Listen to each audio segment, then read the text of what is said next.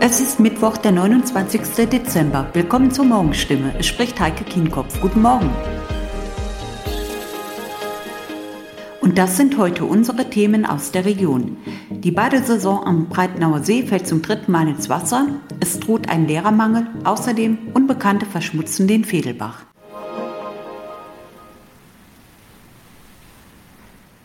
Es muss noch viel Wasser die Sulm aus den Löwensteiner Bergen hinunterfließen, bis sich das 38 Hektar große Becken des Breitenauer Sees auf sein Normalmaß füllt. Das hängt außerdem von den Niederschlägen ab. Zwar füllt sich das Hochwasserrückhaltebecken nach der Sicherheitsüberprüfung mit Wasser, es steht aber schon jetzt fest, dass die Badesaison 2022 ins Wasser fallen wird. Es ist die dritte in Folge. Seit im Oktober, nach Abschluss der Revision, der Schieber wieder geschlossen wurde, sind etwa 12 Prozent der sonst üblichen 2,3 Millionen Kubikmeter angestaut. Der November war verhältnismäßig trocken, sagt Joachim Kübler, Betriebsleiter des Wasserverbands Sulm. Seinen Berechnungen zufolge ist der See im Frühjahr 2023 wieder voll. Bei einem trockenen Sommer könnte es aber auch Herbst werden. Das Ablassen des Breitenauer Sees begann am 1. Dezember 2020. In 138 Tagen verwandelte sich der See in eine Kraterlandschaft, die im Frühjahr durch Flugsamen zur grünen Oase erblühte. Der Naherholungszweckverband hatte im Sommer 2020 wegen Massenansturms und der Gefahr, in Pandemiezeiten einen Corona-Hotspot zu riskieren, den See gesperrt. Deshalb entschloss sich der Zweckverband, die anstehende Revision des Beckens um ein Jahr vorzuziehen. Denn Corona-bedingte Beeinträchtigungen für den Freizeit- und Badebetrieb waren auch 2021 zu erwarten. Mit sorgenvollen Mienen blicken Schulleiter aus der Region ins neue Jahr. Die Lehrerversorgung ist problematisch, sagt beispielsweise Andreas Allmann, Schulleiter der Leintalschule in Schweigern. Die Lage gehe vor allem auf das teils junge, weibliche Kollegium zurück. Früh in diesem Schuljahr seien vier Kolleginnen ausgefallen, die in der Pandemie wegen ihrer Schwangerschaft keinen Präsenzunterricht machen durften. Unterricht von zu Hause sei jedoch nicht in allen Fächern ohne weiteres machbar.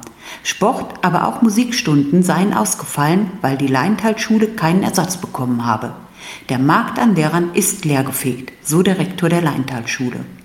Dramatisch sieht die Lage an der Kaiwaldschule in Laufen aus. In der sonderpädagogischen Einrichtung unterrichten nach Angaben von Schulleiterin Claudia Bay nur 64 Prozent ausgebildete Lehrer. Weitere 13 Prozent seien sogenannte Nichterfüller. Das sind Lehrer, die die sonderpädagogische Zusatzausbildung nicht haben. Am evangelischen Paul-Distelbart-Gymnasium in Obersulm ist man noch mit einem blauen Auge davongekommen. Alle Stunden seien abgedeckt worden. Es gebe keine Kürzungen, sagt Schulleiter Dieter Kurze. Er geht mit Optimismus ins neue Jahr. Er sei überzeugt, auch 2022 den Unterricht aufrechterhalten zu können.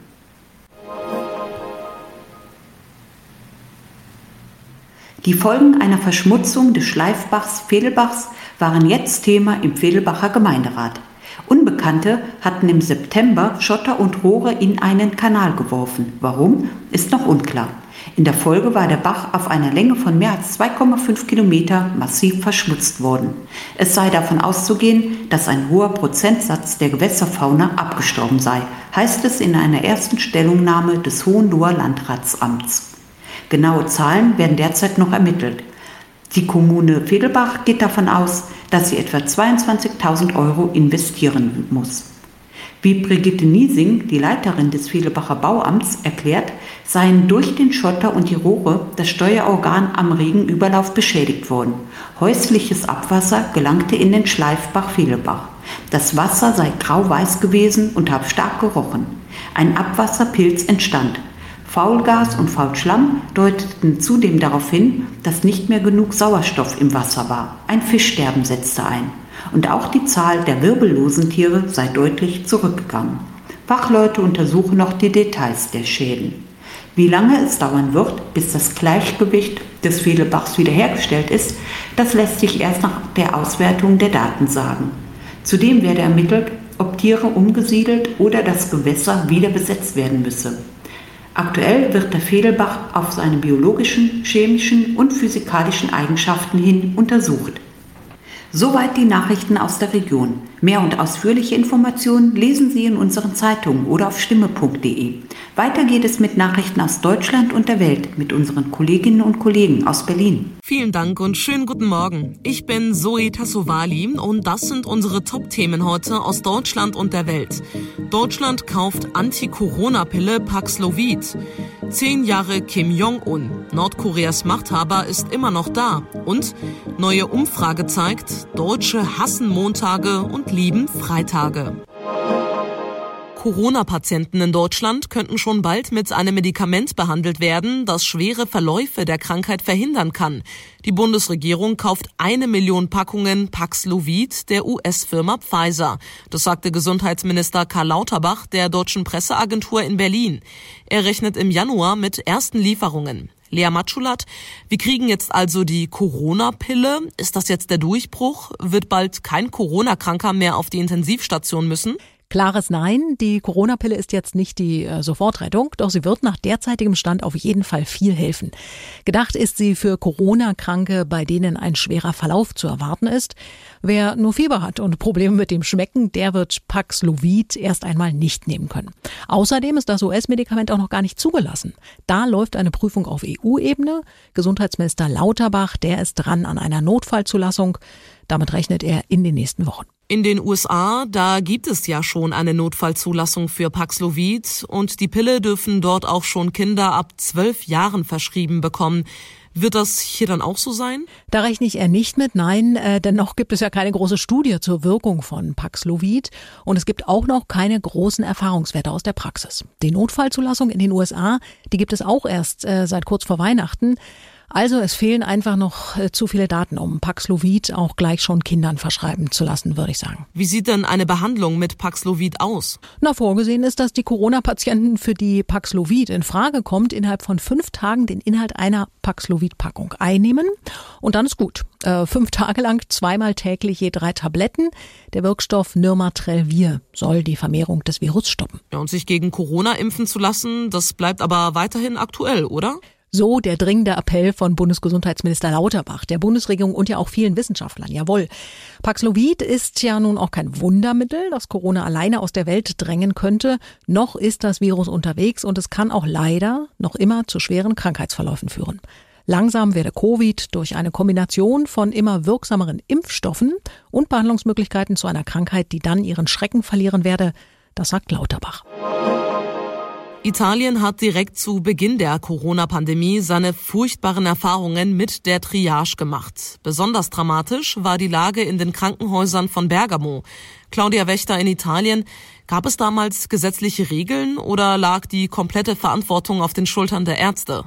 Nein, da gab es schon so eine Art äh, Katalog. Ziemlich früh wurde der veröffentlicht. Das sind ähm, rund zwölf Punkte nach denen ein Medizinerteam dann eben entscheiden muss. Und äh, das Hauptkriterium ist natürlich, wie erfolgsversprechend ist die Intensivtherapie überhaupt, wie lange wird der Patient danach noch leben. Und ähm, so brutal das klingt, ein Arzt hier sagte, am Ende spielt natürlich auch das Alter eine Rolle. Claudia, erzähl doch gerne nochmal, wie die Situation damals in der Lombardei war, in Bergamo. Ja, Bergamo, das war pure Angst. Man hörte nur noch die Kirchenglocken, die Sirenen der Ambulanzen in den Straßen und in den Kliniken, das Chaos. Da lagen die Patienten auf den Fluren, andere an den Maschinen mit dem Gesicht nach unten, alle auf dem Bauch, Krankenschwestern brachen vor Erschöpfung zusammen. Ein Arzt meinte, wir sind im Krieg und Militärlaster, die brachten dann ja auch die Leichen aus der Stadt nachts weil man nicht mehr wusste, wohin mit ihnen. Hat das Trauma die Italiener denn verändert, ihr Verhalten, die Corona-Politik der Regierung? Die Italiener sind achtsamer miteinander umgegangen, das auf jeden Fall und ähm, höchst ungewöhnlich. Äh, die allermeisten haben die harten Corona-Regeln der Regierung befolgt und sich impfen lassen. Vermutlich wirklich auch eine Folge des Traumas. Italien steht da ziemlich gut da. Nachdem sein Vater Kim Jong II. verstorben war, hat Kim Jong-un in Nordkorea offiziell die Macht übernommen. Das war ganz genau heute vor zehn Jahren. Dirk Godder in Seoul. Große Änderungen hat der Machtwechsel weder in Sachen internationale Beziehungen noch für die eigene Bevölkerung gebracht.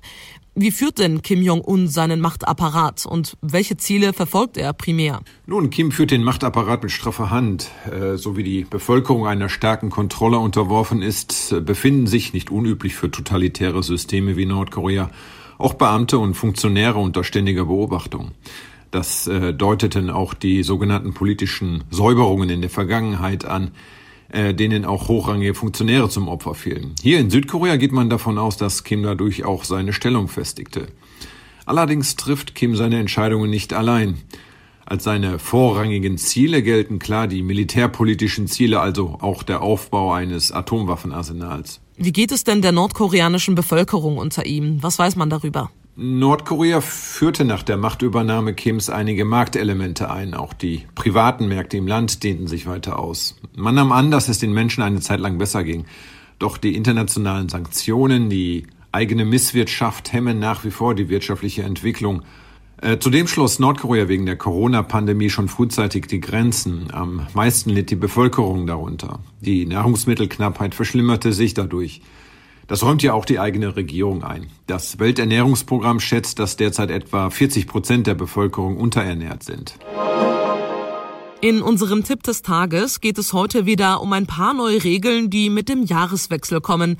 Zum Beispiel wird die Pfandpflicht für Plastikflaschen ausgeweitet. Im neuen Jahr gilt diese auch für Frucht- und Gemüsesaft. Betroffen sind auch Dosen. Außerdem tritt 2022 ein Verbot von bestimmten Plastiktüten in Kraft. Es gibt aber Ausnahmen. Jan-Henner Reitze, Zunächst mal, warum wird denn die Pfandpflicht jetzt auf zum Beispiel Apfelsaft in Plastikflaschen ausgeweitet? Die Ausweitung der Pfandpflicht soll dabei helfen, dass erhöhte Recyclingquoten erreicht werden, die mit dem Jahreswechsel von der EU vorgegeben werden. Es ist bisher ja auch ein bisschen unlogisch. Einfach Apfelsaft darf in eine Einwegflasche, Apfelschorle aber nicht. Das Kriterium war bisher Kohlensäure ja gleich Pfandpflicht. Ausgenommen waren Getränke ohne Kohlensäure. Dass sich das jetzt ändert, ruft aber auch Bedenken hervor. Der Handelsverband warnt, dass sich die Qualität von Recyclingmaterial, das aus zurückgebrachten Plastikflaschen gewonnen wird, durch Saftflaschen verschlechtern könnte. Warum? Was ist denn das Problem an den Saftflaschen? Die enthalten teilweise andere Materialien, die sich schlechter wiederverwerten lassen. Man muss aber auch sagen, es wird wohl einfach eine Zeit brauchen, bis sich alles einspielt, auch alle Restbestände von alten Saftflaschen verkauft sind. Da gibt es auch eine Übergangszeit von sechs Monaten, in denen noch Saft in Einwegflaschen verkauft werden darf. Um noch mehr gegen Wegwerfmentalität und das Problem Plastikmüll zu tun, denken Umweltschützer übrigens längst weiter. Neben Flaschen fordern sie verstärkt Mehrweg auch bei anderen Verpackungen. Müll reduziert werden soll auch mit dem Verbot von Plastiktüten, das ebenfalls mit dem Jahreswechsel in Kraft tritt. Um was genau geht es da? Da werden die Vorgaben auch federführend von der EU schrittweise immer weiter verschärft, nachdem es ja schon üblich geworden ist, dass Plastiktüten beim Einkaufen an der Kasse etwas kosten, werden bestimmte jetzt ganz verboten. Und zwar, ich sag mal, die ganz klassische Plastiktüte. Formal ist das Ausschlusskriterium eine Wandstärke von 15 bis 50 Mikrometern. Erlaubt bleiben also stabilere Tüten, die dafür gedacht sind, sie dauerhaft zu benutzen, aber auch die ganz dünnen, die wir zum Beispiel zum Einpacken von Obst und Gemüse im Supermarkt kennen. Die Boomtown Reds singen I Don't Like Mondays und Katy Perry schwärmt in Last Friday Night vom Wochenende. Die beiden Songs zeigen ganz gut, welche Wochentage bei uns hoch im Kurs stehen. Wir mögen keine Montage und freuen uns auf den Freitag. Eine neue Umfrage zeigt, welche Tage, Monate und Jahreszeiten die Deutschen besonders mögen. Thomas Bremser, über 2000 Menschen haben mitgemacht bei der repräsentativen Umfrage.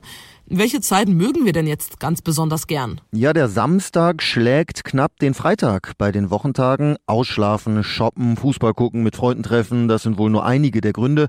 Übrigens, der Sonntag fällt da schon deutlich ab. Den Montag und Dienstag hat kaum jemand genannt, kann ich gut verstehen. Bei der Jahreszeit liegt der Sommer deutlich vor dem Frühling, was mich überrascht. Der Herbst ist beliebter als der Winter, trotz Weihnachten und Adventszeit. Der Lieblingsmonat der Deutschen ist der Mai, bekannt für viele Feiertage Feiertage und die Spargelsaison. Die meisten mögen an dem Monat das Wetter. Und das war's von mir für heute. Ich bin Zoe Tassovali und wünsche Ihnen einen entspannten Tag. Tschüss und bis morgen.